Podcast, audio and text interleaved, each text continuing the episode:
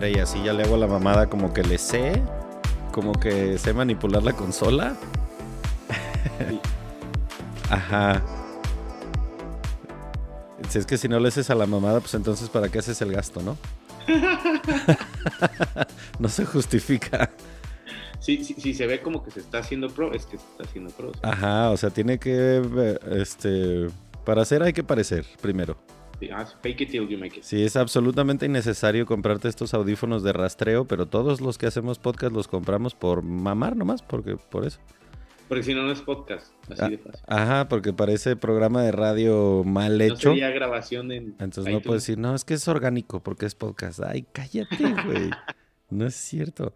Oigan, ustedes que están escuchando porque nos prestaron sus oídos, antes de que cualquier otra cosa, primero tengo que decir con todas las letras, gracias, porque resulta que hoy, eh, no sé si ustedes se dieron cuenta, pero Instagram estuvo invadido por el em, Spotify Grab, que es como el recuento de todo lo que Spotify hace de y precisamente ahorita les voy a decir por qué cayó ad hoc que estemos hablando con el invitado que tengo aquí hoy. Pero ¿por qué les digo gracias? Porque eh, producto de este análisis que hace Spotify, tengo aquí algunos de los datos que me llegaron y que les quiero presumir antes que otra cosa suceda. Resulta que a todo mundo nos aparece si tienes una cuenta de Spotify cuál fue la canción que más escuchaste durante el año, el álbum que más escuchaste, los géneros musicales que más escuchaste. Pero a nosotros que generamos contenido y que subimos algo a Spotify, nos aparecen los resultados de aquello que estuviste haciendo. Entonces, eh, dentro de una semana y propina, el podcast cumple, cumple un año de haberse mm, lanzado. Y, por ejemplo, ya son poquito más de 40 países en donde nos han escuchado. Eh, son ya casi 12.000, 13.000 reproducciones. Sobre todo, em, a mí me dio mucho gusto leer que 523, aquí lo tengo en la pantalla, 523 fans escucharon más este podcast que ningún otro. Entonces, no mames, eso para mí es como, güey, neta, gracias por eso, porque hay muchísimo contenido allá afuera. O sea, hay infinidad de contenido, de videos, de podcast, de TED Talks. Y si la gente decide escuchar esto, neta, no me cabe el agradecimiento para decirles que vamos a seguir chingándole para que nos escuchen más. Y pues nada, no quiero que se haga el comercial eterno, pero eh, pues eso sucedió hoy. Y resulta que ahora ya conozco más a usted, querido podcast escucha, porque también me dicen que el 40% de la gente nos escucha entre las 11 y entre las 11 de la mañana y las 5 de la tarde. Entonces, pues eso a mí como para analizar qué hacer, a qué hora subir contenidos y todo esto, pues me sirve bastante. ¿Por qué no creo en las coincidencias? Porque resulta que hoy, o sea, les voy a preguntar algo así para que ustedes hagan un ejercicio en su mente. Cuando ustedes decidieron la carrera que querían estudiar, si es que ya lo decidieron y no se arrepintieron como en su servidor, a lo mejor era como que, ah, pues es que solo se vale ser ingeniero, abogado, médico, arquitecto, porque solamente ahí hay dinero, ¿no? Oye, pero es que, ¿qué tal que yo quiero estudiar mm, actuaría? No, qué chingados es eso, no, güey. Tú dedícate a ser ingeniero y haz casas y vive de eso. No, espérate, pero es que a lo mejor yo quiero ser diseñador industrial. No mames, esa es la carrera del futuro vendedor del Oxxo, porque no vas a ser varo, güey. No te metas a, ¿sabes? Ah, bueno. ¿Cómo les queda la idea de que hay un señor? Digo señor porque ya, güey, ya casi llegamos a los 40, más que los 30. Hay un señor que vive en Chicago, mexicano, nacido en el benemérito estado de Michoacán, que aparte de un currículum bastante extenso, está estudiando una maestría en ciencia en análisis de datos. ¿Ok? Repito, maestría en la Universidad de Chicago en ciencia en análisis de datos. Ok, ¿qué chingados es eso? Yo no tenía idea. Hoy estoy de manteles largos porque estoy sentado con un muy buen amigo desde hace muchos años que se llama Mauro Ballesteros. Es a quien me refería. ¿Cómo estás, güey? Muy bien, gracias, no, hombre. Qué invitación, qué, qué, qué introducción. Te digo, ya después de un año de tener podcast va uno aprendiéndole. No, no, bueno, tal cual. No, pues muchísimas gracias por invitarme. La verdad estoy muy honrado y muy agradecido porque siempre es padre pues bueno, obviamente platicar este, de cosas, pero más padre platicar con un amigo. Entonces, pues muchas gracias, Hassan. Por Exacto. Sí, desafortunadamente no tenemos una copita de vino y estamos a un metro de distancia, pero no importa. Como sí. Ajá. sí. Ah, exacto, güey. Hay que buscar el como sí. Empiezo no necesariamente así como la semblanza de, y cuéntanos, ¿en dónde nació Mauro? Y no, no lo voy a hacer en plan María Patricia Castañeda, pero sí pregunto, o sea, Partiendo de la base de que tú estudiaste licenciatura en administración de empresas y después de eso, o sea, ya cuando tú estudiaste esa carrera, ya más o menos tenías claro, o, no, reformulo la pregunta, ¿el camino que tú tenías pensado seguir cuando estabas estudiando se parece al que tienes hoy? Ni remotamente. o sea, ni remotamente, pero ni tantito. Ok. O sea, en aquel entonces a tus veintipocos, ¿qué pensabas que ibas a hacer?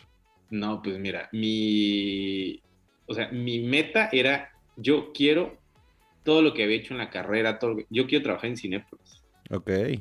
O sea, ese era de, yo decía, no te pases, no, no, yo, obvio, obvio voy a trabajar en Cinepolis, porque soy la primera generación del Tech Campus Morelia. Ajá. Cinepolis es de aquí, va a necesitar mucha gente que pues le ha echado ganas en la escuela y yo le eché muchas ganas, entonces yo ya tengo mi lugar ahí, yo estoy seguro, yo ya soy incluso, soy necesario ya en Cinépolis y, todavía no me gradúo. me están esperando, me están esperando, ¿no? Y pues ni tantito ni remotamente. sí, de hecho, eh, no sé, o sea, para mí, no, no depresión, porque jamás es, o sea, vamos, gracias a Dios nunca he tenido ese problema, pero sí para mí fue tristísimo, ¿no? O sea, yo me gradué, apliqué a Cinépolis y no quedé. Ok. O sea, nadie quedamos de los que nos graduamos ahí. Entonces, para mí dije, ¿es neta? O sea, como que todos, o sea, yo todos los ejercicios que, y proyectos que yo en la universidad, pues yo voy a trabajar en Cinepolis, entonces en Cinepolis ven esto, en Cinepolis aquello. Y darte cuenta que no voy a trabajar y dije, coño, pues ¿y ahora? ¿Y ahora qué? Entonces, eh, bueno, a todos los que nos hacen el favor de escuchar en esta, en esta entrevista, o sea, la verdad es que nunca, nunca las cosas van a salir como uno piensa. Yo recuerdo que antes de graduarme este, y antes de saber que no iba a trabajar en Cinepolis, eh, vi en la biblioteca a una muy buena amiga que estaba viendo sus fotos de Canadá y yo decía, no te pases, qué bonito lugar, es como postales, pero con mi amiga ahí. Entonces eh, yo dije, oye, pues sabes qué, ¿dónde es ese lugar? Yo tenía clase en 15 minutos y dije, bueno, pues igual voy a echar el chisme con mi amiga, que me diga dónde es y ya me voy a clase. Obvio, yo no fui a la siguiente clase.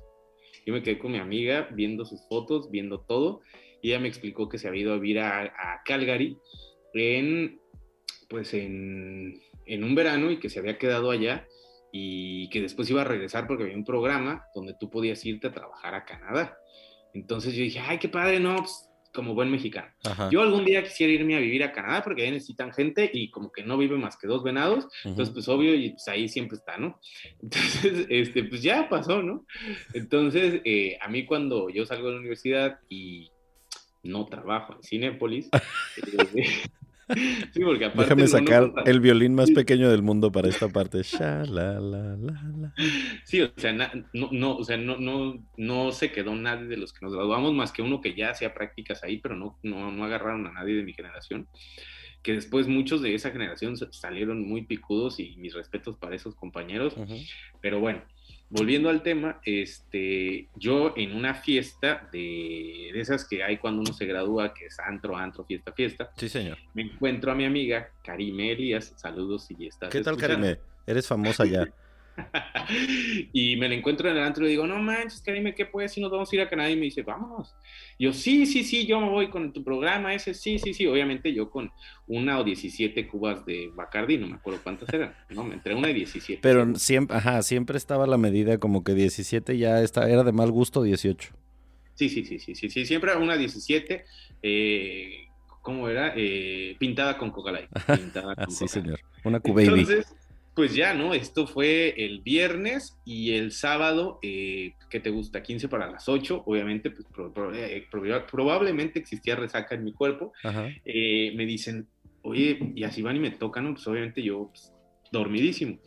Y me dicen, oye, te está buscando Karime que van a ir por unos papeles. Y yo, ¿qué? Ah, cabrón. Yo dije, ¿cómo? Me dice, sí, pues que bien. Y yo dije, no, pues déjame le digo que no, no, pues, no sé de qué está hablando. Entonces ya me dice, Maurioni, ¿qué pasó? Pues tú me dijiste que pasaba por ti, vamos a ir ahorita por si hay tránsito para sacar el certificado de antecedentes no penales, necesitas ya traer tu copia no sé qué, vamos a hacer el pago. Y yo, ¿what?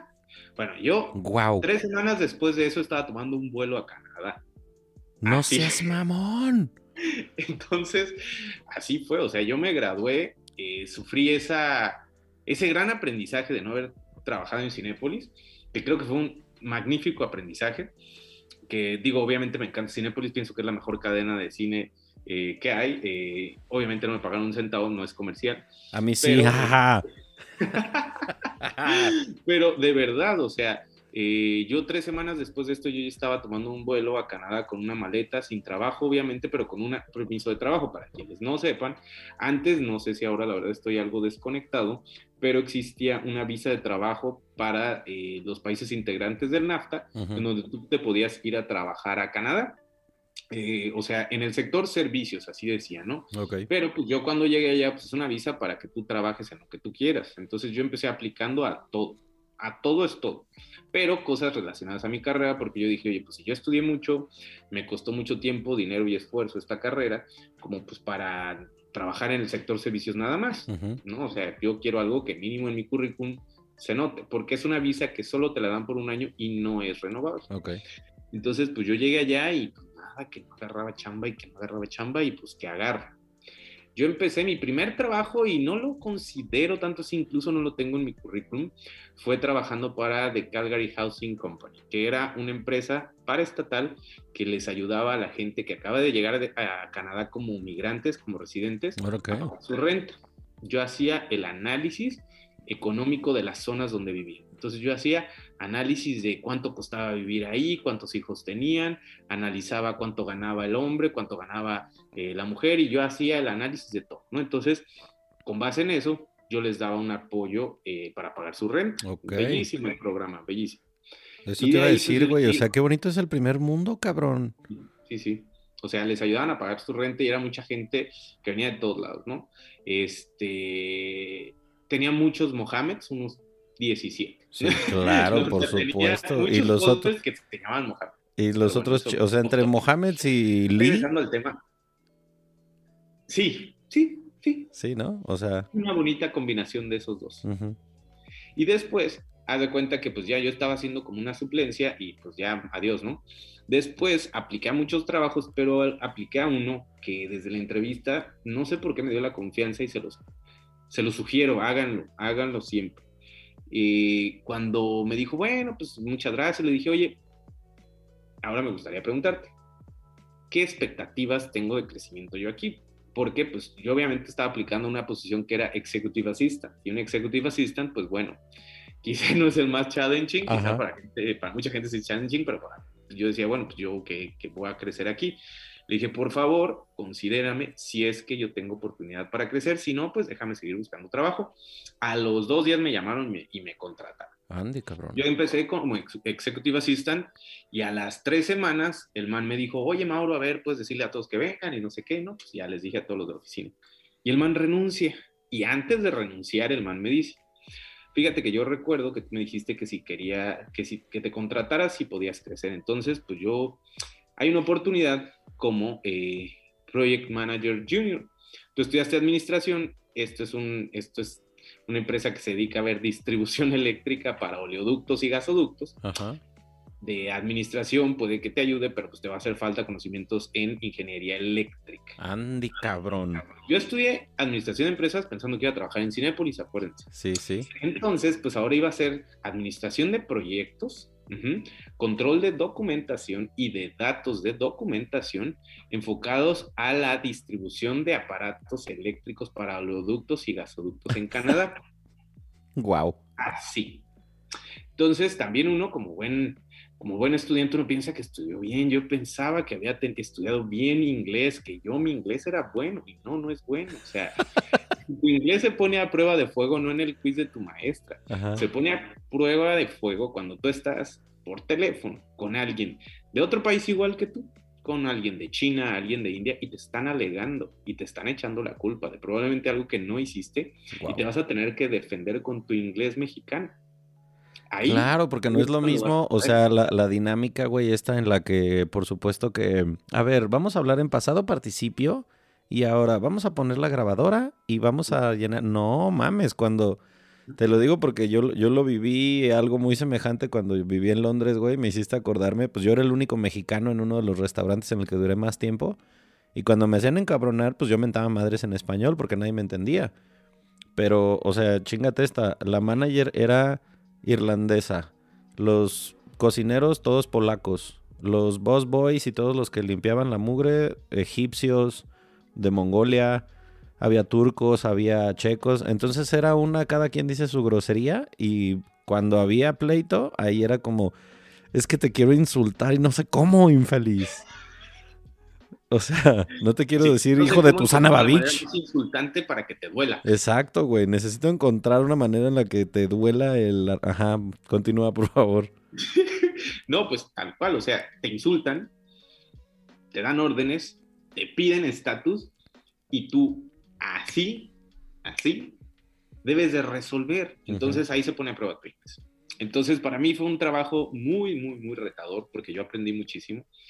Yo eh, después, yo duré en ese trabajo más de un año porque la empresa que era GE, General Electric, este, me renovó el contrato, a pesar de que lo mío, de mi visa, no se puede renovar. Ellos renovaron mi visa, renovaron todo esto y todo.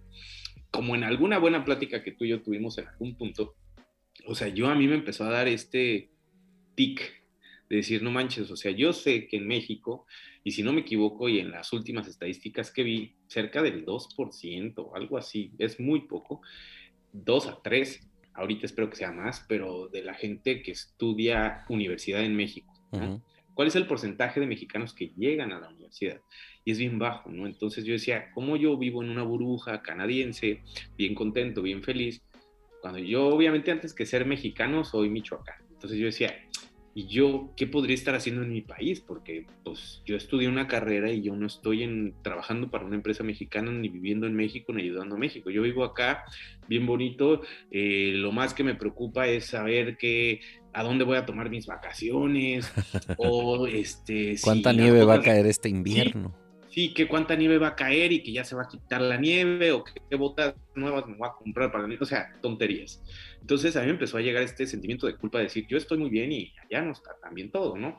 Entonces yo se me acaba esa visa, ya no hice mucho por renovarla, no hice mucho por buscar otro trabajo.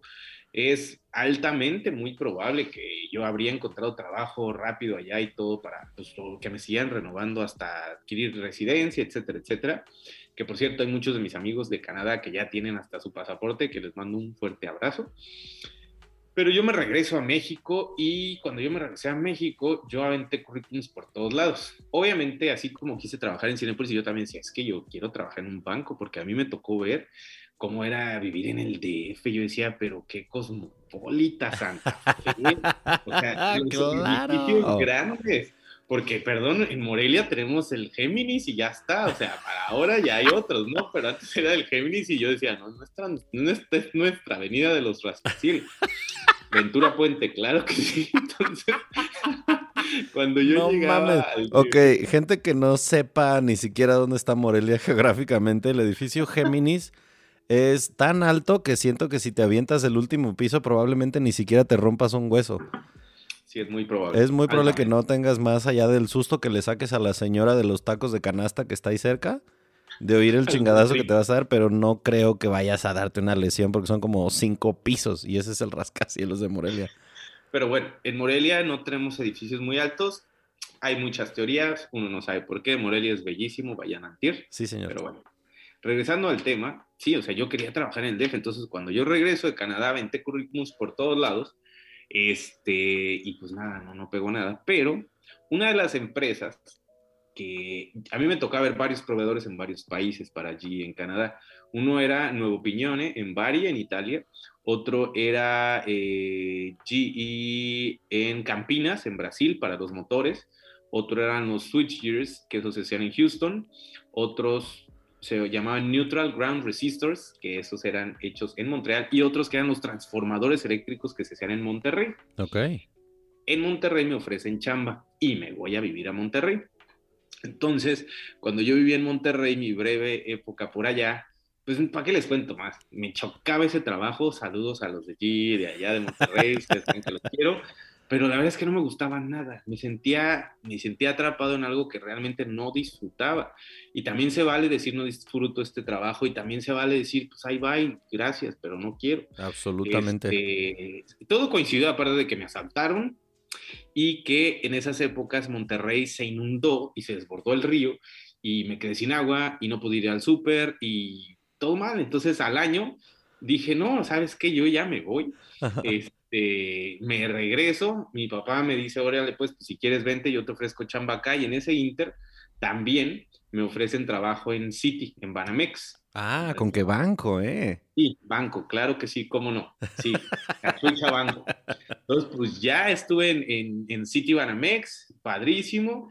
Al principio me habían eh, contratado para un área que era de Project Management, pues como yo venía de Project Manager, pero después a la directora, pues quizá le gustó mi perfil y me dice, no, tú vas a hacer el de implementaciones, el de readiness, porque, pues bueno, para la poca gente o mucha gente que me conoce, ya no sé en qué rango estoy, pero yo soy intensísimo, muchachos, muy intenso, mucho.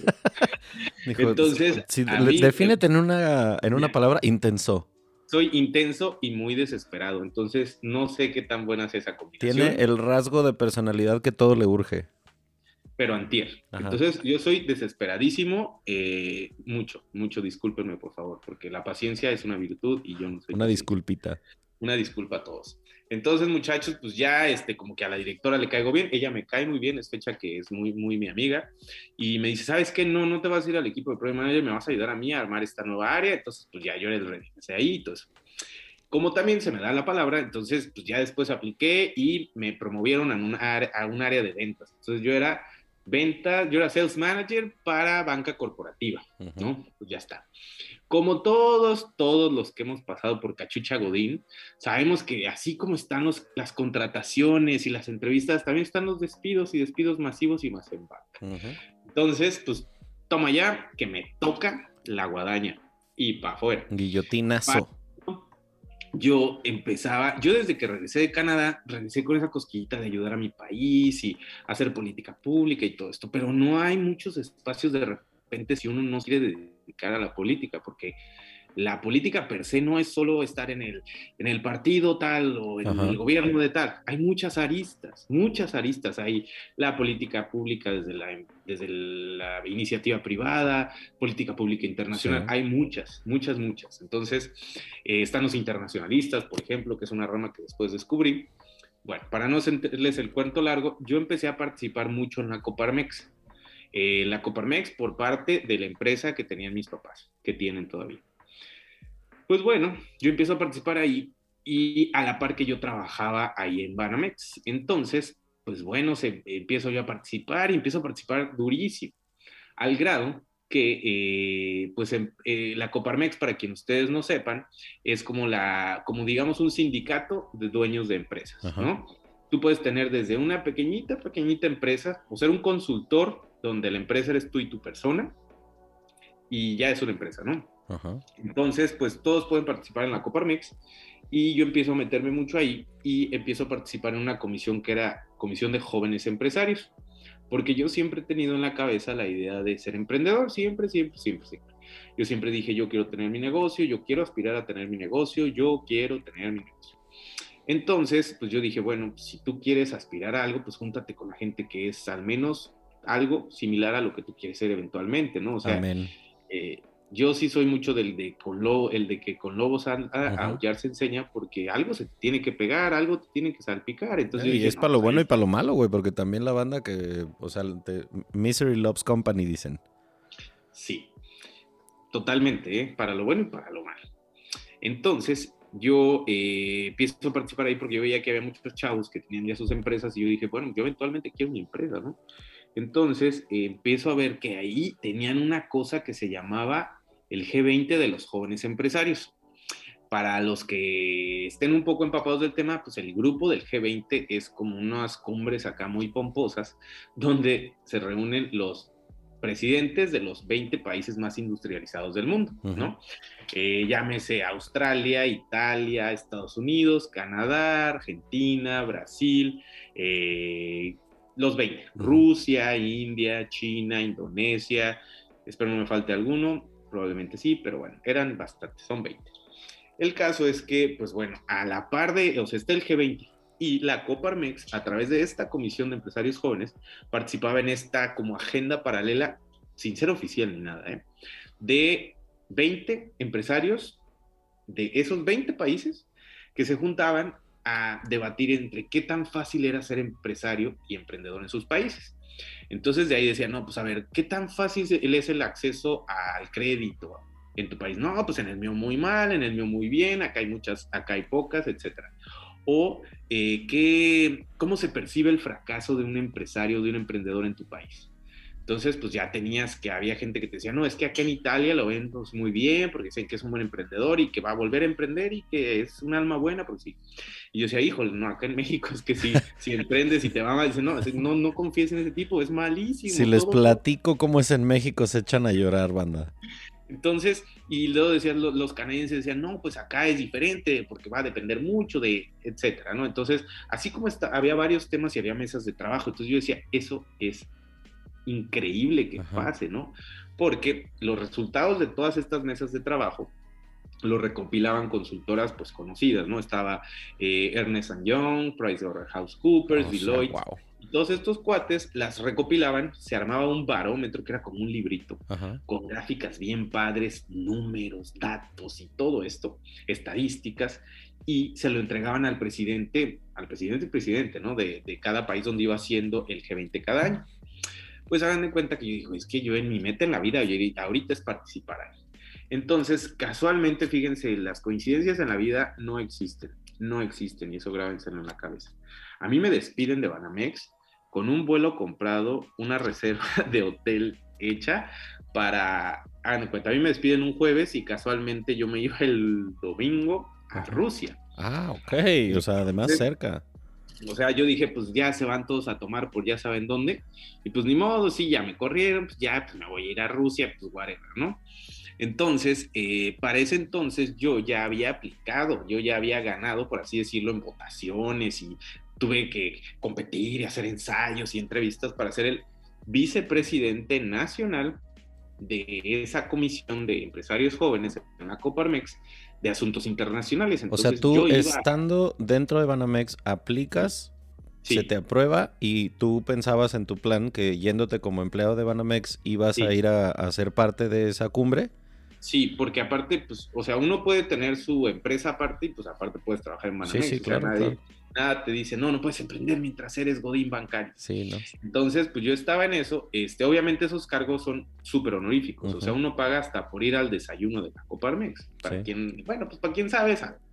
Entonces, pues ya está, ¿no? A mí me corren, eh, yo me voy para allá y empiezo a participar durísimo, ¿no? Entonces, eh, me va excelente porque en ese, en ese viaje de, de Rusia, empezamos a hacer muchísimo lobbying y ahí fue que descubrí el poder que puede uno tener cuando uno es intenso y cuando uno es de que te cierran la puerta, pues vuelves a tocar, porque igual y están en la cocina y después pues no te abren, pero vuelves a tocar y después no te abren, pero vuelves a tocar y eventualmente dice, ay, ¿quién chingados está tocando la puerta? Déjenme ir a abrir, entonces te abren la puerta. Pues bueno, a mí y a otros cuatro pelados jóvenes, así como yo estaba, porque ya ahorita no estoy tan joven, este, me, nos invitan a participar, pero ya no solo en el G20 de jóvenes empresarios, sino en la cumbre del B20 y esta cumbre del B20, esa sí era elegantísima, porque... Eso te iba a decir, güey. O sea, danos un una encapsulado, un, una brief description de cómo chingados es una reunión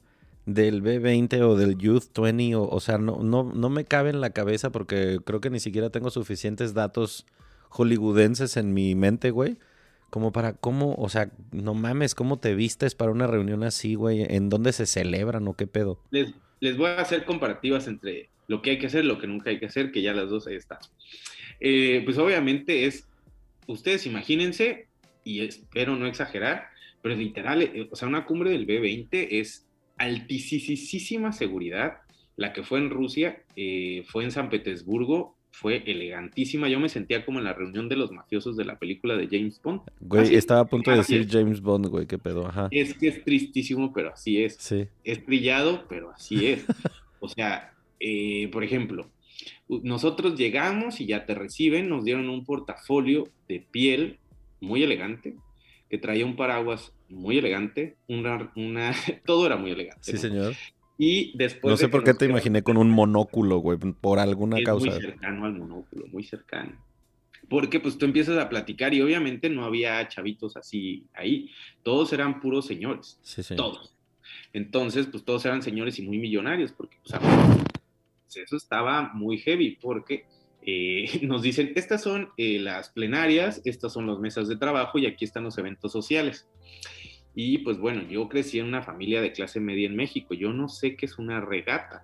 Entonces yo dije, regata en el Club de Yates de San Petersburgo. Y dije, wow. Oye, pero antier yo necesito estar ahí porque eso se escucha muy bien. Entonces yo llegué con mi traje muy planchado, mi traje, eh, mi corbata muy planchada, sí, mi zapato boleado, porque el que trae zapatos sucios nunca es de fiar. No, Llegué pues no. con mi zapato boleado y yo dije, bueno, pues vamos a esta plenaria, que esta plenaria acceso a fondos internacionales. Pero pues uno llega y es acceso a fondos internacionales y vimos que pues era de billones y millones y que los millones y que todo decía MDM, millones, no, que era MDD, millones de Millones dólares. de dólares, sí. Entonces yo decía, no, pues coño, esto no, no, yo no aplico aquí, yo no aplico. Entonces pues se empieza a tornar aquello un poco interesante, pero muy aburrido, porque pues no aplicas, ¿no? Y luego ves la otra plenaria de infraestructura, el acceso a las licitaciones internacionales que para no sé qué comité de las exclusas de Panamá, y tú dices, pues ahí tampoco aplico porque Sí, pues, es que yo soy una pyme, ¿no? En México ni se licita, cabrón. Entonces, pues empiezas a encontrar ese tipo de retos, pero dices, bueno, pero está la regata, que esa sí puedo. Entonces, pues ya no, yo llegué a la regata y yo dije, pues mira, yo, yo pensaba que una regata era como un cóctel en un club de yates Ajá. y pues iba a estar muy elegante. Probablemente iba a ser frío, pero pues yo llevaba mi saco, mi corbata y yo iba bien. Uno, si está bien vestido, puedes entrar a todos lados. Pero llegamos y nos, nos, nos reciben unas rusas muy guapas. Las rusas por lo general son guapas, los rusos por lo general son muy feos. Sí. Perdón, amigos de Rusia, pero así pasa Absolutamente. son feos. Eh, y pues ya no nos reciben con unas gorras y unas playeras polo. Yo dije, esto que está pasando, quizás la del recuerdo, pero Ajá. no. Una regata es una competencia de yates donde tú te trepas al yate y tienes que jalar sogas y te van gritando y te vas mojando y así, pero yo llevaba traje y zapatos boleados, amigos. Entonces, pues Ay, yo y el otro amigo mexicano que estaba igual, clase mediero como uno, es clase mediero. Este, pues nada, dijimos, pues, pues, ponte la playera, pues nos pusimos la playera por encima del saco y de la corbata y de la camisa. Este se nos veía muy bien, Porque yo Pero- me tardé en hacerme este moño y ni modo. ni modo, no- se, se- se mojó, se mojó, pero ahí íbamos jalando y muy divertidos, obviamente pues perdimos, nos hemos de haber visto como muy chistosos, pero quién no güey, puedo, güey. Ajá.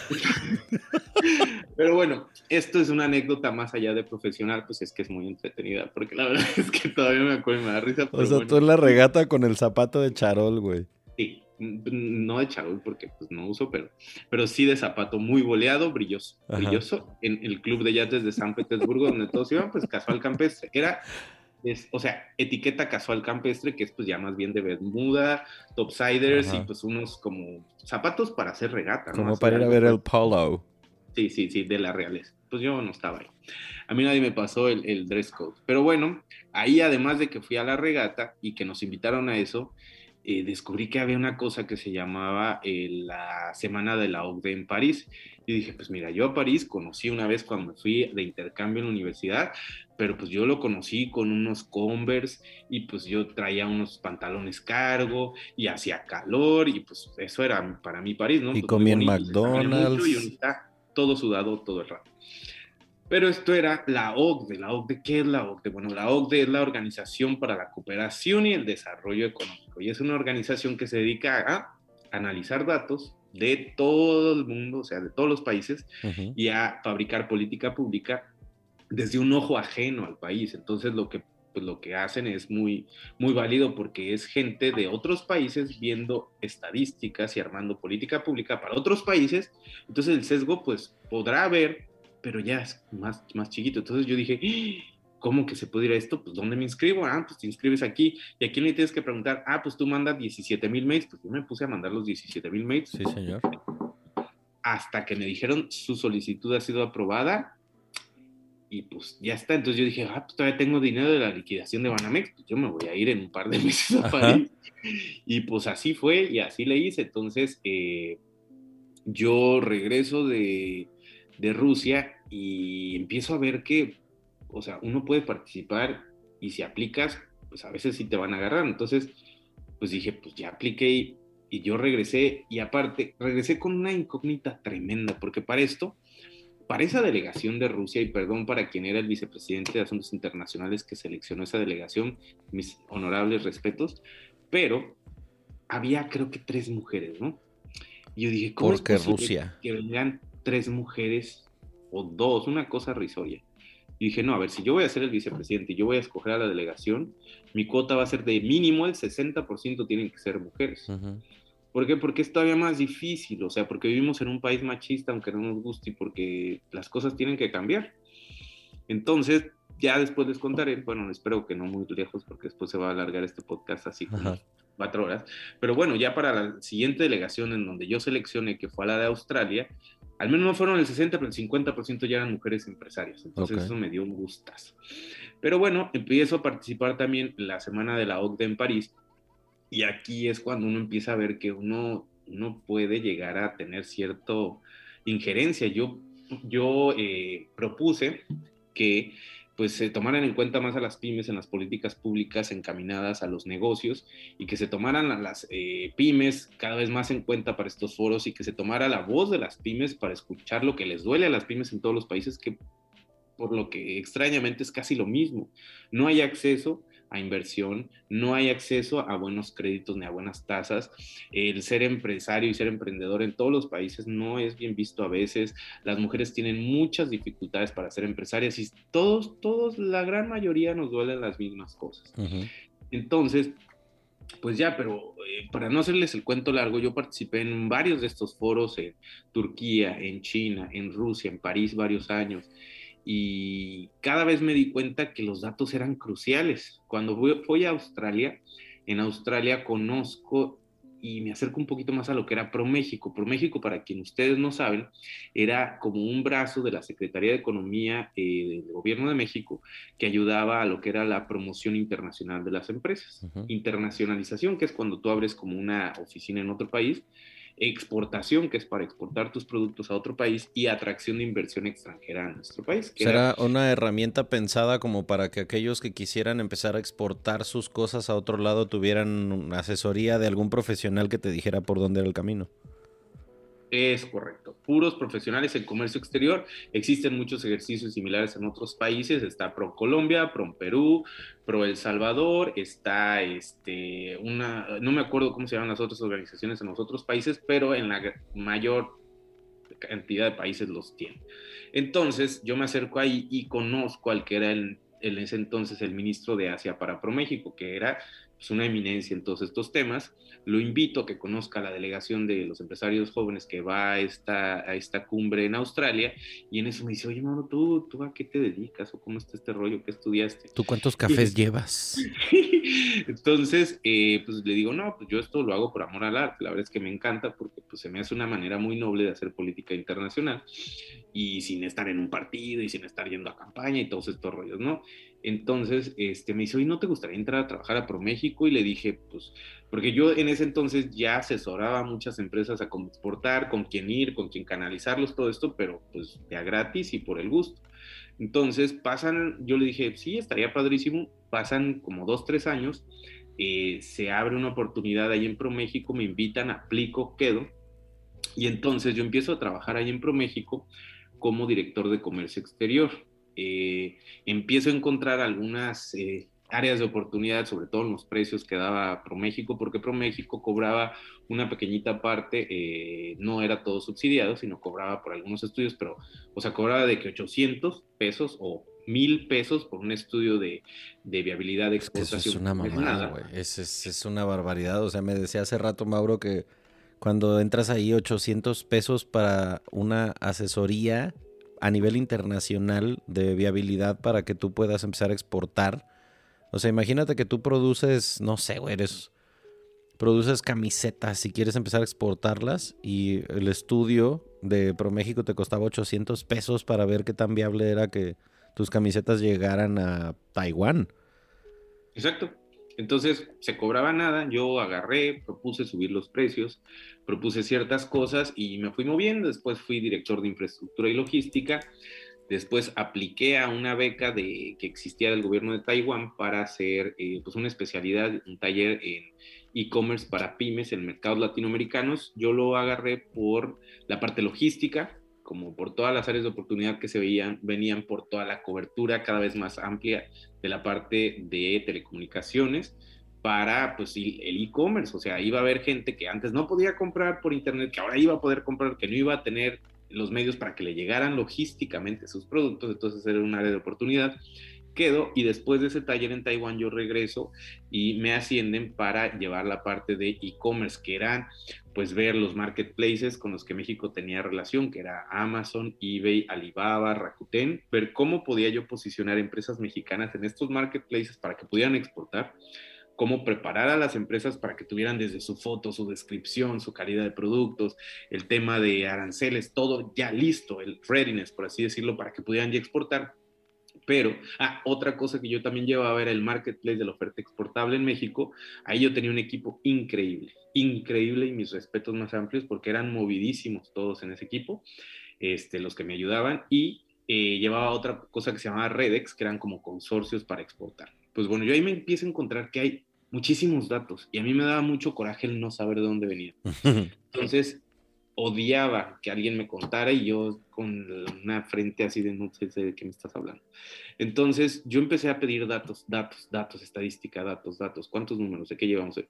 Entonces me empieza a llamar mucho la atención los análisis de datos, la ciencia de datos, la estadística. Este, pues por azares del destino, eh, cambian de gobierno, México cambia de, gobierno y se cierra ProMéxico. Yo, junto con otros ex colaboradores de ProMéxico, fundo una agencia de comercio exterior, pero yo sigo como medio un poco traumado con el tema de los datos. Entonces, pues ya, o sea, eh, empiezo a ver opciones porque yo quería hacer algo para aprender de los datos, ¿no? Creo que siempre, eh, o sea, está padre estar en la zona de confort y yo pude haber estudiado un MBA, un Master in Business Administration y seguir con el tema de negocios y y todo esto, pero yo dije, bueno, pues qué pasa si yo estudio una maestría en analítica, o sea, son números y pues yo no era tan malo, pero tampoco era el mejor en matemáticas, eh, pero creo que las matemáticas al final son como hacer ejercicio. O sea, uno es bueno en la medida que uno entrena. Si uno no entrena matemáticas, no es bueno. Pero si no eres bueno y entrenas, probablemente desarrollas esa habilidad. Pero sabes que también la, la, percepción que tengas acerca de ello, güey, porque estoy súper de acuerdo contigo que las matemáticas es, pues es como un músculo, ¿no? Lo empiezas a desarrollar. Pero también creo que eh, en uno de los episodios que grabé, bueno, que subí hace, no sé, unas dos, tres semanas que entrevisté a una autora, le mando un saludo a Gretel, ha escrito, o sea, entre escrito y editado poco más de 40 libros de circulación en México. Es una locura lo que ha hecho esta mujer. Y ella me hizo un comentario que se me quedó súper grabado. Yo decía, pero ¿por qué en México la gente no lee tanto como en otros lugares?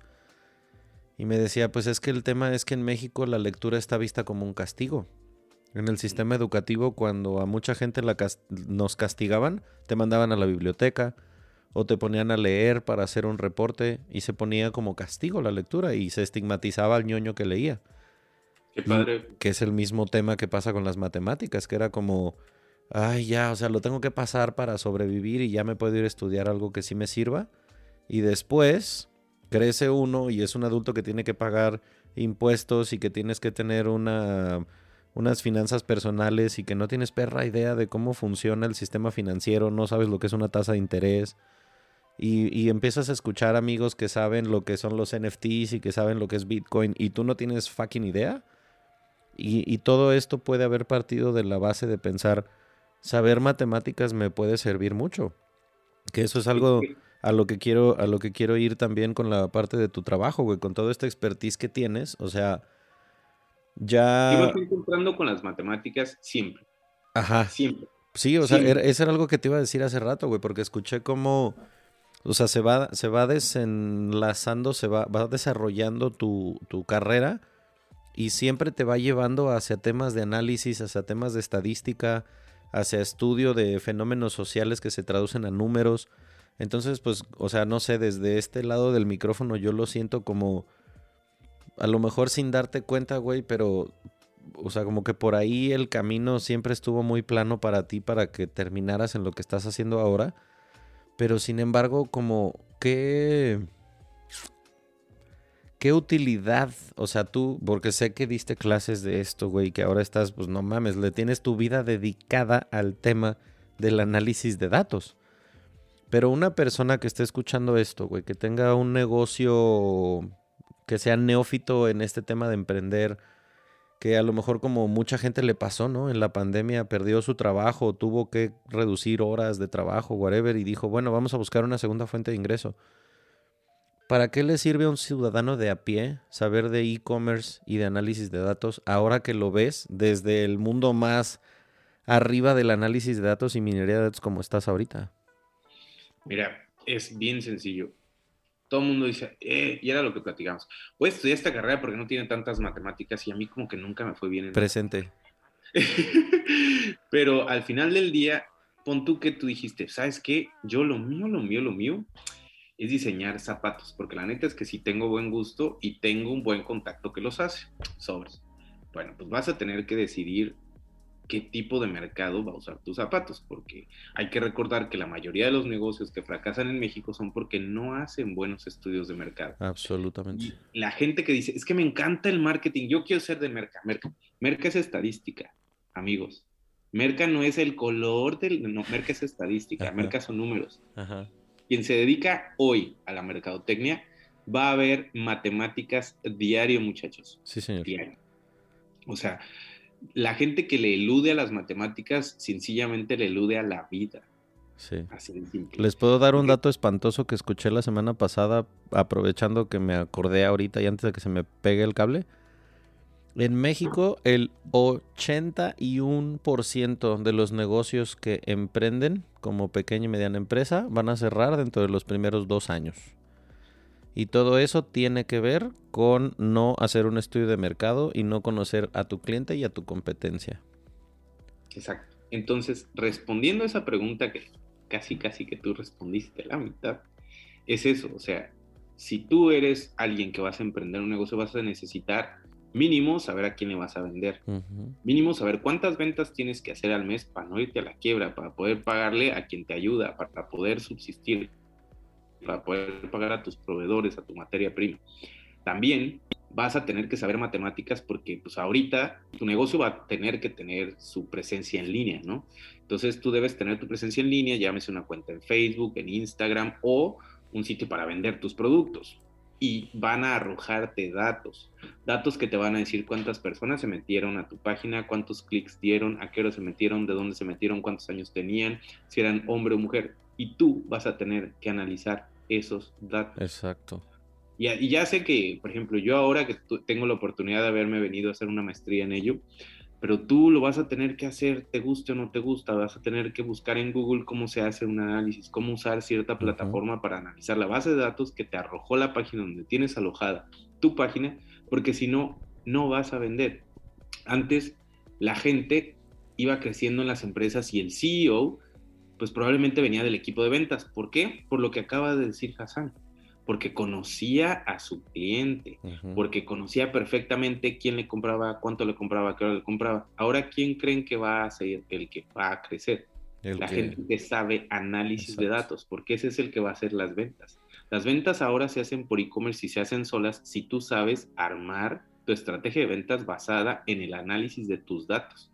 Así de simple. Fíjate que aquí sí quisiera que le compartieras a la raza lo que me compartías antes de empezar a grabar, güey, acerca de que, bueno, o sea, tú estás haciendo, imagínense, vámonos algunos minutos atrás a, a encapsular la carrera de Mauro en todos los lugares en los que ha trabajado, en todos los países que ha conocido, las cumbres en las que ha participado, y, es, y decide hacer este estudio en análisis de datos. Entonces, obviamente, pues sabe lo que está haciendo porque vio la importancia de saber acerca de este tema de análisis. Sin embargo, se los digo a ustedes que estén escuchando, eh, escuchamos acerca del tema de los algoritmos y de cómo las aplicaciones nos conocen y que sabes cuál es el prime time en el que es más probable que si te ponen un comercial lo leas y esas cosas las sabemos, algunas inclusive pueden ser hasta intuitivas. Pero me comentaba Mauro que en su generación es un chingo de gente que está estudiando este tema de análisis, pero dos cosas que quiero que le compartas a la gente, güey. Una, ¿cuántos de ellos son latinos y de dónde es la mayoría? Y otra, lo que te dijeron cuando les dijiste, no mames, es que este pedo está súper guau, novedoso. Yo, como le comentaba aquí a Hassan, pues a mí me impresionó porque uno viene con la idea de que obviamente voy a estudiar en los Estados Unidos, ¿no? O sea, pues aquí va a ser gente de todos lados, ¿no? esto va a estar súper internacional. Sí, sí está internacional, pero el componente más interesante es que aquí de mi generación de la maestría, el 40% es gente de China, el 40% restante es de la India, o sea, ahí llevamos 80%. El otro 20% restante somos de los demás países, llámese Estados Unidos, Canadá, Corea, Japón y los países latinoamericanos, ¿no? Mi maestría somos 250 personas, ¿no? Entonces ustedes imagínense que solo hay tres latinos. Tres. Tres. Ajá, y estamos hablando que es la Universidad de Chicago, donde, bueno, pues, o sea, aquí el componente latino es muy, muy alto, pero no, o sea, es una chava de Colombia, ajá, otro chavo que es mitad mexicano, mitad de Chicago y yo. Esa es la cuota latina de, este programa. Eh, pues bueno, si, si, si seguimos esta maravillosa ciencia de la estadística, pues ustedes se podrán imaginar que si yo en una materia estoy en un equipo de siete personas, la estadística es de dónde sería la probabilidad que existiera gente de qué países en mi equipo. ¿Cuántos se van a pedir Lee y cuántos se van a pedir Patel? Pues sí, siguiendo esta lógica y esta, o sea, quien pueda hacer este, este tipo de análisis se va a dar cuenta que pues, es altísima la probabilidad de que yo pudiera tener eh, una combinación, permutación, todo este rollo eh, de gente de Asia o de China. Bueno, de los siete, seis son chinos. Y el, de los siete, seis son chinos y el séptimo soy yo. Es muy chistoso, muy chistoso, porque yo, la, la, neta, muchachos, yo aquí me sentí un poco intimidado y les dije, no, pues, well, I hope that you are fine. Les dije, yo espero que ustedes estén bien de que yo sea mexicano y ustedes sean chinos. Y es la primera vez en mi vida que me dijeron, no, no, we love that you're Mexican, you bring us diversity to our team. Me dijeron, no, nos encanta que seas mexicano porque traes diversidad a nuestro equipo. Eres el raro. Estados Unidos. Entonces, pues yo ya estaba muy feliz, yo con mis amigos eh, de mi equipo de, esta materia, yo no uso WhatsApp, yo uso WeChat, que es como el WhatsApp chino. claro. Este, pues yo estoy ya muy, yo, yo, yo me mimetizo. Bueno, pues el otro día fuimos a cenar al dim sum. Dim sum es una, una, una, un tipo de comida china. Ajá y yo les estaba diciendo, porque pues yo soy de los más grandes en mi generación, yo tengo 38 y la mayoría pues son un poco más chicos que yo, y yo les decía, no, bueno, es que eh, pues que estaban preocupados que por el trabajo y que, que, tenían que aplicar y que las entrevistas, porque acá todo el mundo está preocupado por conseguir trabajo antier, porque hay que pagar programa y el programa está caro. Barato, barato no es. No, no, no, esto es carísimo. Entonces, eh, pues estaban diciendo que querían aplicar al trabajo y todo eso, y les dije, bueno, pero ¿qué les preocupa si estamos estudiando algo tan progresista, tan único, tan del futuro? Yo les dije, esto es del futuro, bueno, un poco del presente ya, sí, pero es más bien el futuro, esto es... Me dijeron, Mauro, de hecho vamos muy tarde. O sea, que gente de China me diga a mí que esto es algo del pasado y que ya vamos tarde, eso me hace regresar un poco a mis orígenes latinos, el de la falta que nos hace considerar el análisis de datos en todo, en la política, en la salud, en los negocios, en las finanzas, en la arquitectura, en la psicología, en todo ese análisis de datos. Tú te encuentras gente, eh, o sea, yo les dije, no, yo me siento que estoy, esto es muy progresista porque es análisis y ciencia de datos y no para alguien de China o de India, esto es algo de hace años, de antier. ya vamos tarde, o sea, me decías que está inclusive metido en el tema de la literatura.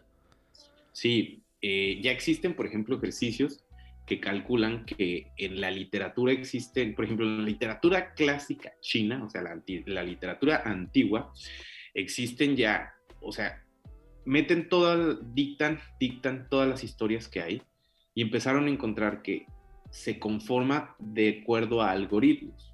Entonces, hay mucha literatura que está construida con base en algoritmos de cómo va a ir la trama, qué curva va a seguir, dónde va a dar, dónde va a subir, bajar, para que sea una literatura de calidad. Entonces, estamos hablando de que la matemática va, es ancestral. O sea, ya literalmente le podrías pedir a una computadora que con base en los datos que te arrojó depositar la literatura antigua china en una computadora, te puede escribir una literatura nueva, una pues novela nueva.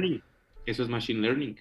Eso es justo parte de la ciencia de los datos. O sea, tú le metes datos, vas a entrenar a la computadora, machine learning, a que aprenda de, algún, de alguna base de datos y la computadora va a desarrollar cosas. Por eso es que ahora, no sé si alguien ha tenido la oportunidad de ver la película de, ay, ¿cómo se llama este men? Zac Efron, que se llama We Are Your Friends. Ahí te describe un poco de cómo es que hay ciertas canciones que hacen que nuestro ritmo cardíaco ah, sí, sí, sí, se mueva y se mimetice. 128 bits por segundo. Ajá. Y entonces, ¿qué es esos datos? A quien le guste la música le van a gustar los datos. Entonces, a quien le guste la psicología y que diga, no, no manches, no, yo psicología porque no quiero ver datos, se van a dar cuenta que ahora hay aplicaciones para ayudar a la gente a darle terapia que con base en algoritmos pueden detectar cuándo va a tener un episodio de suicidio y detectarlo a tiempo para prevenirlo. Y estos son datos, datos de un psicólogo. Entonces te empiezas a dar cuenta que el futuro, el futuro no es de, el futuro son las matemáticas. Sí. Así de simple. El análisis y sí, es que ese, ese rollo de los algoritmos a mí me, me vuela la cabeza sobre todo por lo o sea, todo mundo dice, no, es que yo le tapo la camarita a mi computadora para que no me espíen. Y, ay, mi vida, güey. ¿A poco crees que necesita verte la computadora para saber? Pero tienen conectado su Alexa. Ah, por supuesto. Alexa te escucha todo el día. El teléfono tres, cuatro veces Siri se interrumpe tu llamada porque te está escuchando. O sea, ya las aplicaciones, la tecnología en general saben demasiado sobre tu perfil. Pero vamos a decir, es que creo que eso ya no se puede detener. O sea, eso ya es un, horizonte hacia el que ya la humanidad se está moviendo y no se va a detener.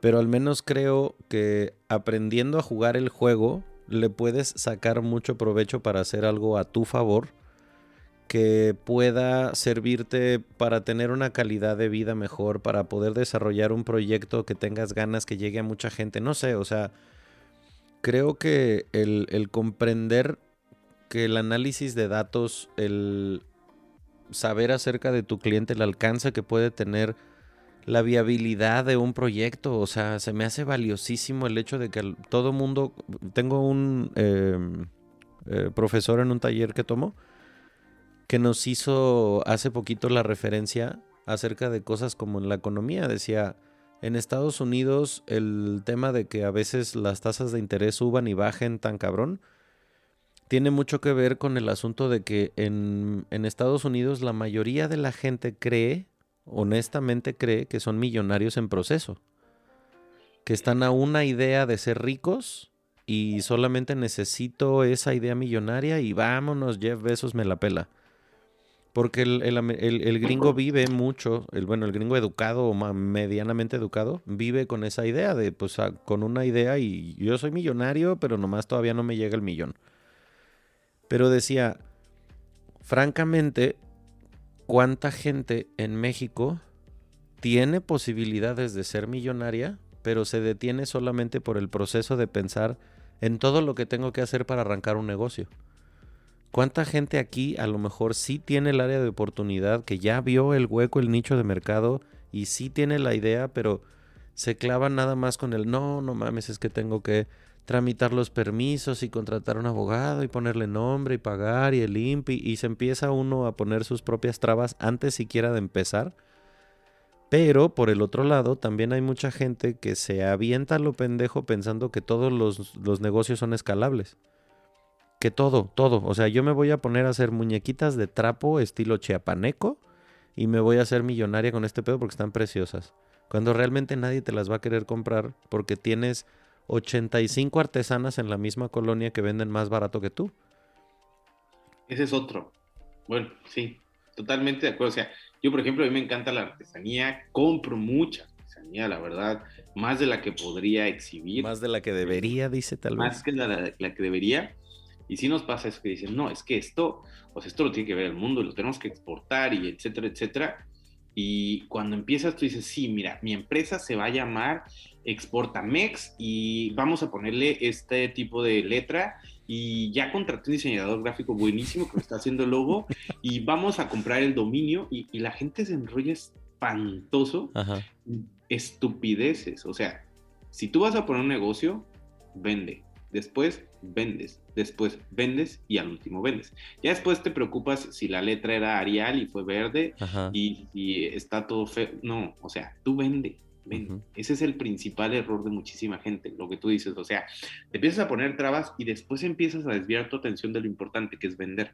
A la gente le gusta tener la idea de que tiene un negocio, pero el objetivo es vender. Es que, ¿sabes qué? Siento que está muy... Voy a utilizar el término contaminado.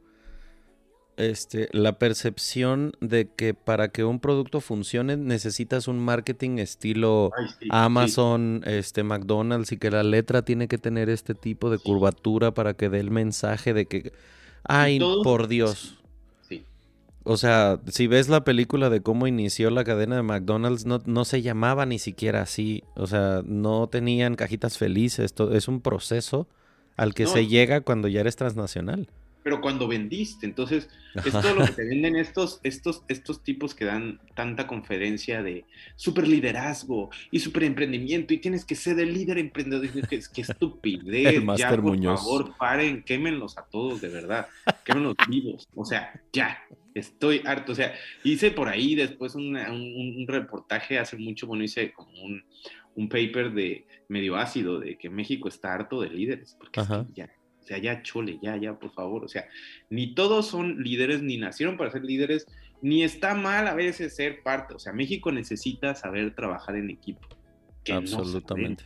en, las, en las disciplinas, por ejemplo, de deportes, donde México por lo general es cuando este, es exitoso, es en las que son de una persona. O sea, Sí, sí. O sea, ¿cuántos mundiales ha ganado el equipo de fútbol de México? No, Así, no. no sub-17. o no, sea, no, ninguno. o sea, México probablemente cuando son jóvenes sí tienen ese chip, pero ya después se nos olvida cómo trabajar en equipo. Entonces, Sí. México necesita un líder, sí. Sí, sí necesita líderes, pero también necesita miembros de equipo y gente que le guste trabajar en equipo y a veces no sabemos eso. Entonces, más tantos talleres de liderazgo debería haber taller para trabajar en equipo. O sea, ah, es, es nefasto, eso podría ser otro tema para otro Sí. podcast tuyo. Aprender a Pero- delegar, güey, aprender a respetar la autoridad. Todos a- importantes, todos, todos. Sí. Pero volviendo al tema, sí, o sea, toda la gente que quiere empezar negocios, ese es un tip que yo les podría dar. Neta, pónganse a vender. O sea, la cosa última que les debe de importar es que si la tarjeta de presentación está bonita, que si la página, no, o sea, vendan y ya eventualmente andando la carreta se acomodan las calabazas. Entonces, dedíquense a vender, Sí, ya. O sea, si van a poner un negocio, vendan. exacto. Y volviendo un poco al tema de los datos, ustedes fíjense ahora quiénes son los principales millonarios y las listas esas que nos encanta leer así de quién es el más millonario del más millonario del Ajá. grupo de los millonarios.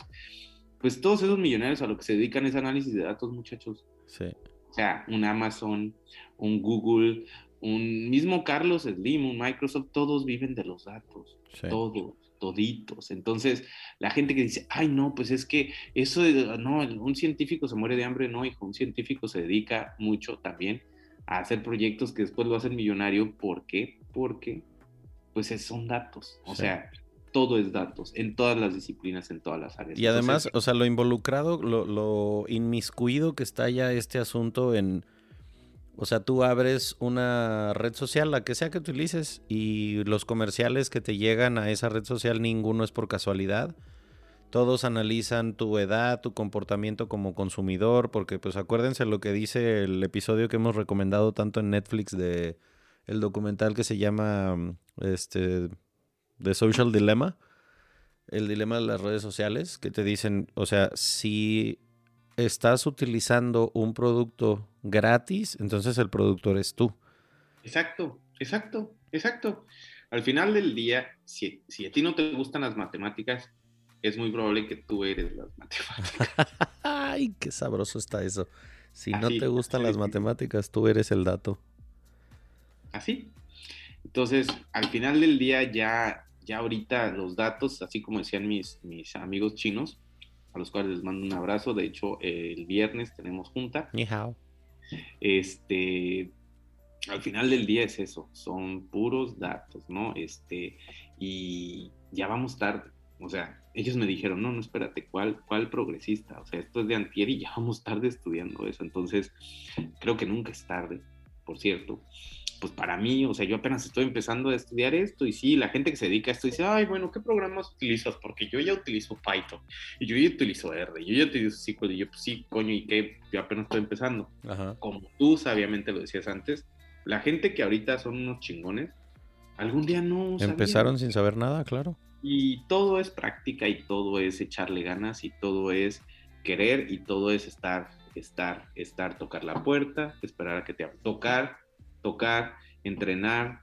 Las matemáticas es entrenar, saber de una plataforma de estas de programación es entrenar. Hay muchos lugares, igual, por ejemplo, ahorita, pues, además de las maestrías, hay muchos cursos en línea para darte noción, para empezar a ver si, por ejemplo, tú tienes tu negocio y dices, oye, pero pues yo como chingados voy a hacer el análisis. Bueno, igual no lo vas a hacer así como el que se ha dedicado a eso los últimos 15 años de su vida, pero sí vas a tener alguna noción y vas a poder ver cómo al menos puedes vender más a cierta hora si posteas esto, Exacto. si tu zapato es azul porque el azul viste que es donde más clics les han dado y pues ese es el que funciona porque esa es otra cosa, vende lo que se venda. A mí alguien algún día me dijo, mira Mauro, es que sí, o sea, ya sé que yo en algún punto quise poner un café, ¿no? Que eventualmente lo voy a poner. Pero me dijo, mira, yo he fracasado tantos restaurantes hasta que dije, mira, pinche gente. Uno les vende cosas bien finas y acaban siempre comprando comida japonesa o china. Pues ponles un negocio de comida japonesa o china pues y eso es lo que vende. Entonces hay que vender lo que se vende, hay que hacer el análisis del mercado, hay que conocer al consumidor si queremos que nuestro producto sea un producto de largo plazo. Si quieres vender durante una temporada es bellísimo, ¿eh? empieza tu negocio y va a ser por una temporada tu negocio, te lo aseguro. Pero si quieres un negocio a largo plazo, tienes que hacer un análisis de mercado.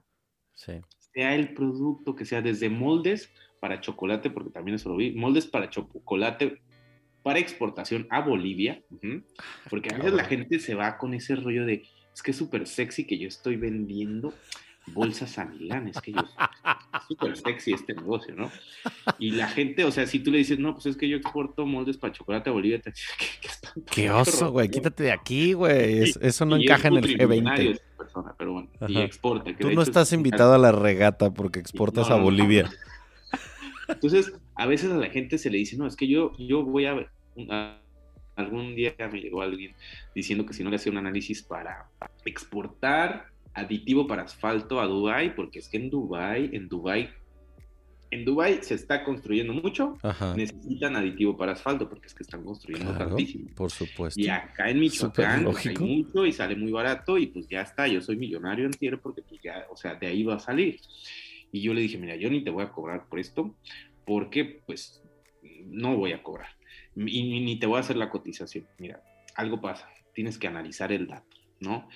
Si en Dubai construyen tanto, pues es muy probable que a Dubái ya llegue el aditivo para asfalto y hace un buen rato. Yo creo que ya te ganaron la idea, Santi. Sí. Y, y, es muy probable que llegue de alguno de los principales países productores de materiales para la construcción que están cerca de Dubái. Eso te decir que está mucho más cerca. y a pesar de que tú seas barato aquí, pues con la logística, si, si analizaste tu mercado y analizaste, como yo les decía, estudios de mercado, vas a darte cuenta que con la logística, pues tú vas a estar más caro. A pesar de que eres baratísimo, vas a estar más caro y no vas a proveer la demanda y va a haber más análisis en el algoritmo de tu riesgo. Ajá. Porque el barco le pasó esto, porque... Pero, o, sea, o sea, me estás diciendo que le tronaste el sueño así, con todo ese... Esa lógica aplastante, reventaste la burbuja de algún Juanpi que ya tenía la vida resuelta con ese negocio.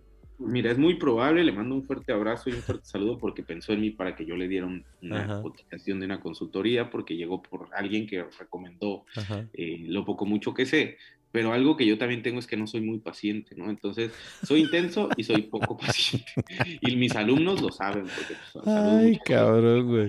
Es que, güey, neta, qué padre que no fuiste mi maestro, güey. Siento que me hubieras dado una hostia más de una vez. No, y mira que... No preguntes estupideces. No, mira, creo que sí tenían la confianza de preguntar a mis alumnos en las clases. La verdad es que creo que me llevo todavía bien con ellos. Pero, y de hecho voy a volver a dar clases, muchachos, en mayo. Qué chido. Ahí los del TEC de Monterrey les voy a dar clase, entonces inscríbanse a mi materia. Pero sí, la verdad es que no soy paciente y no soy paciente para, o sea, yo no puedo vender algo que sé que está mal. O sea, yo, pues mejor te lo digo, ¿sabes qué? Al Chile mejor exporta a Bolivia tu aditivo para asfalto, porque ahí, por ejemplo, Perú es un país que está pero realmente creciendo. Sí, señor. Muy chingón, o un Panamá. Y pues igual no va a ser igual de sexy decir que vendes aditivo para asfalto a Dubai que decir, pues vendo aditivo para asfalto a Perú, pero vas a ser multibillonario. Si Exacto, sí, se va a ver mucho más sexy el dinero en la cuenta que decir a dónde chingados llega tu producto, o sea, eso qué, güey.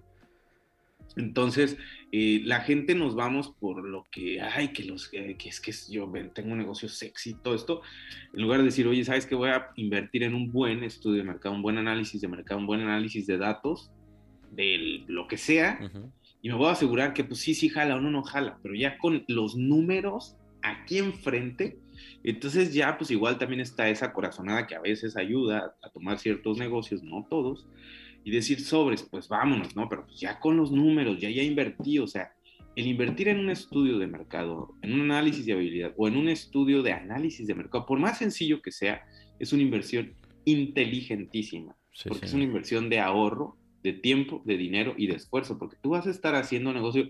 Los que, a ver, muchachos, los que han querido empezar el negocio ese de exportar las bonitas artesanías que hay en Michoacán, saquen el número el número, vean cuánto van a ganar de utilidad, por más que el buen artesano les va a dar un superprecio y ustedes le van a comprar por adelantado y le van a pagar por adelantado por sus artesanías a pesar de que ustedes están aprovechando y les van a querer cobrar 10 veces más caras.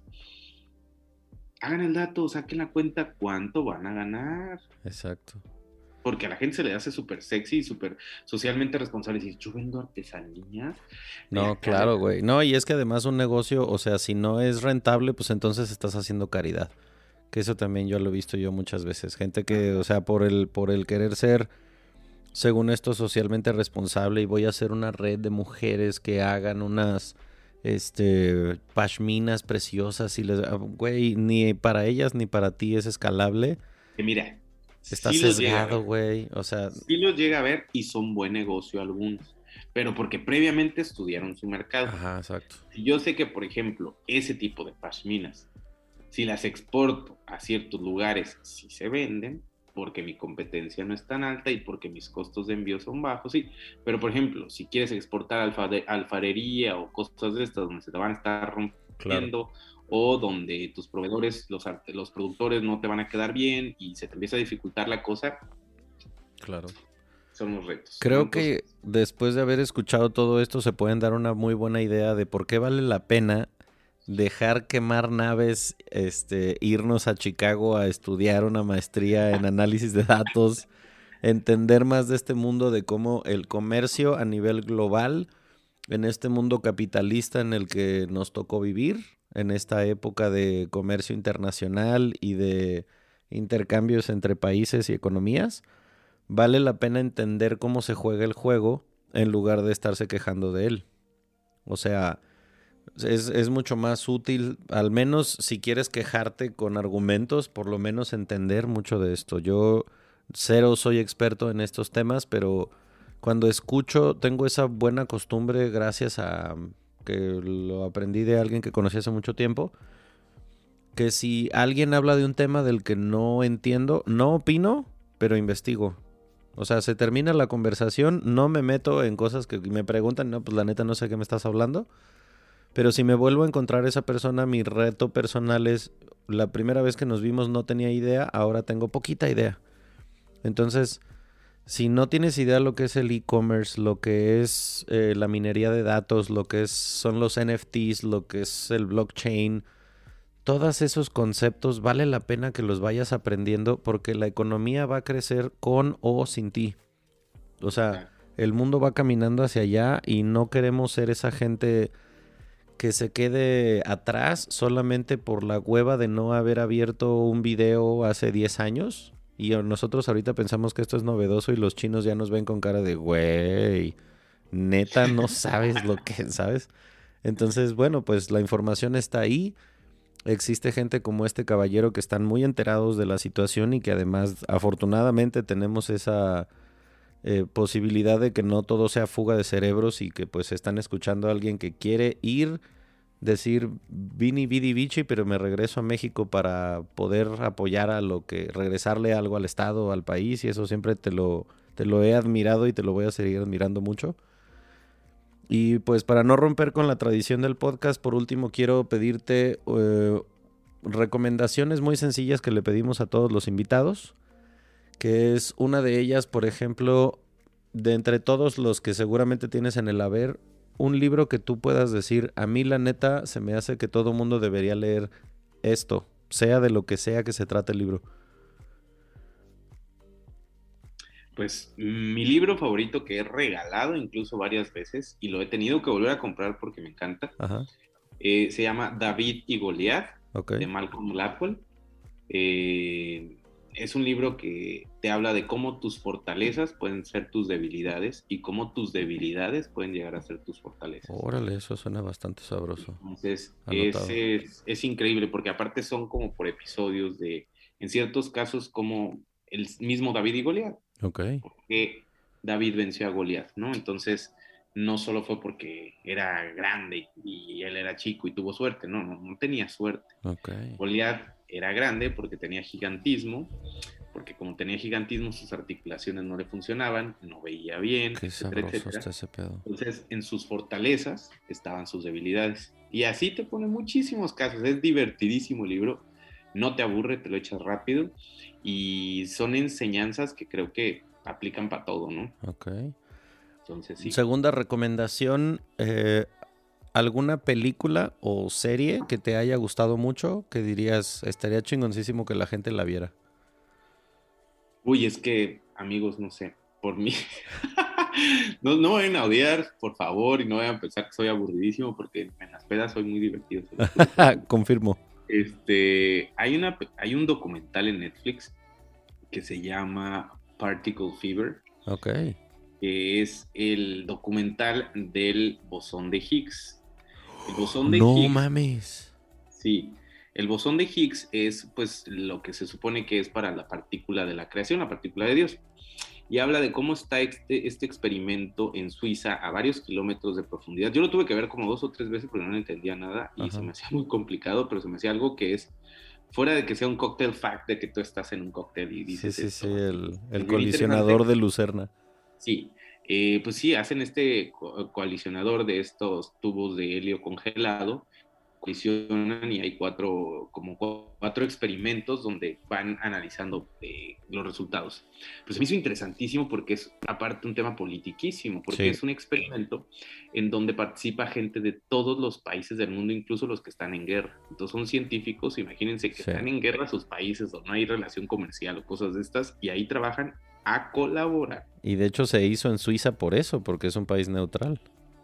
Entonces, véanlo, véanlo, está bueno. Está bueno. The Particle Fever. Si a alguien le llega a interesar, ya tuvimos en el podcast a, alguien que este también admiro mucho a Alex Romano, un chavo que fue seleccionado para participar en un programa espacial en Estados Unidos. La NASA lo escogió entre mucha gente que aplica. Apenas acaba de regresar a México y me dio muchísimo gusto porque cuando lo entrevisté, él estaba aceptado, pero estaba todavía buscando la forma de irse. Y este, relacionado con este tema del que habla Mauro, este, ese documental, a quien le guste, le comentaba yo a Mauro que durante la pandemia me dio por ponerme a aprender de cosas de las que yo no sabía absolutamente nada. O sea, me pregunté, siento que estoy consumiendo siempre el mismo tema, las mismas cosas, entonces dije, vamos a aprender de cero, algo de lo que neta no tengo ni perra idea. Y una de las cosas fue aprender sobre astrofísica, porque no sabía ni siquiera qué era eso pero empecé a cruzarme con contenido que hablaba mucho acerca de el dark matter, acerca de los este de los quarks y del origen del universo y tal. Entonces, les recomiendo mucho un libro de Neil deGrasse Tyson que se llama Astrofísica para gente con prisa. Es como un libro con el que quieres empezar a aprender, se lo puedes dar a un niño y el morro va a entender desde el concepto más burdo que a lo mejor todos damos por entendido que según tú sabes lo que es el Big Bang, pero realmente si te pido que me, me expliques qué es el Big Bang, te lo juro que no vas a poder, a menos de que seas astrofísico. Entonces, lo que hace el autor es explicarte con ejemplos bien sencillos, partiendo de todo, qué chingados es el Big Bang y luego las leyes universales. Está bastante bueno. Eh, la última cosa que te quiero recomendar, que creo que es en donde más apuros te voy a poner, porque has andado de pata de perro por todo el mundo. Un lugar a donde mandarías a la gente de vacaciones si solamente hubiera un lugar al que le pudieras decir, güey, ahí tienes que ir de vacaciones antes de morirte y chingar tu café y conocer esa ciudad. Viena. Nice. ¿Qué, qué, tiene Austria que te enamoró tanto? Viena o Salzburgo, pero están cerca. ¿Qué, qué tuvo Austria para ti? Híjole, todo. O sea, yo soy una persona eh, adicta a los museos. Yo a donde quiera que voy, en donde sea, siempre voy al museo porque creo que un museo, tanto de arte contemporáneo como de arte en general, te va a dar mucho la historia y la perspectiva de una sociedad, ¿no? O sea, eh, desde los curadores del Museo de Arte Contemporáneo, por ejemplo, de Francia, pues te van a decir cómo es un francés, cómo percibe el arte en el futuro y todo eso, pero Viena me, se me hizo de ensueño, la verdad es que siento que el arte, como lo conocemos ahora, el arte, la historia, la ciencia, comienza en Austria. Y es ese es, algo, este, incluso un poco un tema controversial porque Hitler nace en Salzburgo. Así es. Pero también un Mozart nace en Salzburgo. Exacto, eso te iba a decir, güey. Entonces, eh, eh, empiezas a decir, bueno, y este Hitler, persona monstruosa, ajá, pero ¿qué hizo porque a veces nuestro pasado es nuestro futuro, ¿no? O sea, nuestro pasado dicta muchísimo qué va a pasar con nosotros. Si, tú, si tú naciste en esa ciudad, pues ¿por qué? ¿Por qué? ¿Por qué hubo ese tipo de genialidades ahí? ¿no? Y no estoy diciendo que Hitler fue un genio, Hitler fue un monstruo, ¿no? Pero, bueno, políticamente hablando sí fue un genio, güey. O sea... Sí, o sea, podrá haber tenido muchos aciertos sociales para mover masas, pero para una cosa espantosa. Sí, sí, sí. Pero a donde voy es un Salzburgo, un Salzburgo es mágico, desde su historia, sus jardines, sus calles, la herrería de los anuncios, o sea, es ah, algo... Me cagas porque viniendo de ti voy a querer ir, cabrón, y yo no conozco Austria, güey. Vas a tener que ir, porque aparte no sé si ustedes tuvieron mamás que se traumaban fácil con películas, pero la mía, afortunadamente se traumó con una película que se llama The Sound of Music, que es La novicia rebelde. Yo vi esa película muchísimas veces porque a mi mamá le encanta. Y esa película la filmaron en Salzburgo y en, todo este, todos estos parajes ahí cerca de ahí. Y estar ahí, a mí se me hizo increíble, ¿no? Entonces, la, arquitectura, yo soy fanático de la arquitectura, eh, la arquitectura, la música, tú puedes casi que ver la música en las calles de Salzburgo. Entonces... Definitivamente ese es un lugar al que creo que ya, ya nos tenemos que empezar a comprar boleto escuchando todo esto. Sí, sí. Y pues, eh, por último, ¿cómo te encuentran en redes sociales aquellos que quieran este, estar en contacto contigo y pues probablemente alguien que quiera alguna asesoría sobre lo que haces? Claro, este, pues en Instagram estoy como Mauro Ballesteros, está fácil, Mauro Ballesteros Ayala, Facebook igual, LinkedIn igual, la liga de, la empresa en la que estoy se llama amforahealth.com o amforaservices.com. Eh, mi correo es mauro arroba. Ok. Este, pues ya está. Y escríbanme, cuenten mis chistes, recomienden mis libros. A huevo.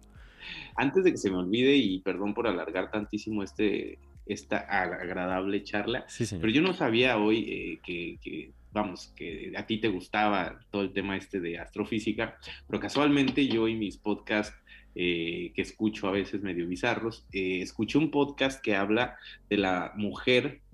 Ustedes no se sabían que la última mujer que recibió un premio Nobel en física fue Marie Curie. La última, wow. última fue Andrea Goetz, también egresada de la Universidad de Chicago, que ahora está en la Universidad de California, creo, que se lo ganó porque ella descubrió que existe un agujero negro en nuestra galaxia. Ah, claro. Entonces, eh, por eso le dieron el premio Nobel y pues si quieren pueden escuchar ese podcast que se me hizo bastante interesante, a ti te va a gustar, que se llama Big Brains. este, y, ahí, y ahí habla un poquito de este tema. Pero bueno, Gracias. ha sido un gustazo platicar contigo. Este, sentí que estábamos ahí con unas buenas chelas. Eh, filosofando de la vida. Sí, señor. Y pues, ojalá y me vuelvas a invitar después otra vez, ya sabes que aquí no me para la plática. Definitivamente eso va a tener que suceder porque esto está muy sabrosito. Pero nada, güey, este, pues un abrazo en la distancia, muchas gracias por acompañarnos. Esto dentro de unas dos, tres semanas más está saliendo, pero por ahora, muchas gracias por estar acá, güey. Y pues en cuanto estés en, en México, tienes que hacer parada en Cancún. No, hombre, pues Hassan, muchísimas gracias, muchas felicidades por, por el exitazo que está teniendo este proyecto tuyo y pues si lo que falta, la verdad, porque es que es bastante sabroso platicar contigo y qué padre que, que lo estés realizando de esta manera que la gente pueda disfrutar también de tu plática. Muchas gracias, güey. Pues nos, ya no, no pueden decir que no se quedaron con carnita con este episodio y pues nos vemos luego. Muchas gracias, güey. Que estés muy bien. Muchas gracias, muchachos. Hasta luego. Gracias, Hassan. Bye.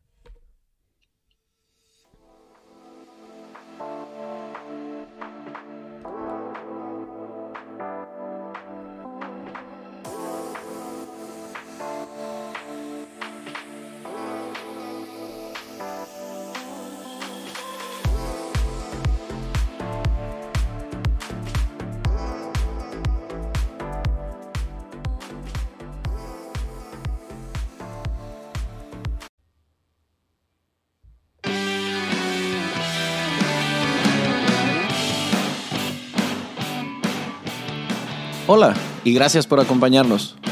Mi nombre es Aldo Hassan y soy tu anfitrión en este podcast que nació después de años de dar conferencias e impartir muchos cursos en los que he descubierto lo cierta que es esa frase que dice que todos somos muy ignorantes, solo que no todos ignoramos las mismas cosas. Tienes una silla reservada en estas conversaciones que tendré con gente a la que le apasiona lo que hace. Personas que como tú y como yo buscan ser su mejor versión día con día y quieren compartir contigo sus talentos, sus historias y sus experiencias, esperando que todo ese conocimiento sea contagioso. Suscríbete, síguenos en nuestras redes sociales y cuéntanos tus ideas para mantener viva esta conversación. Bienvenidos.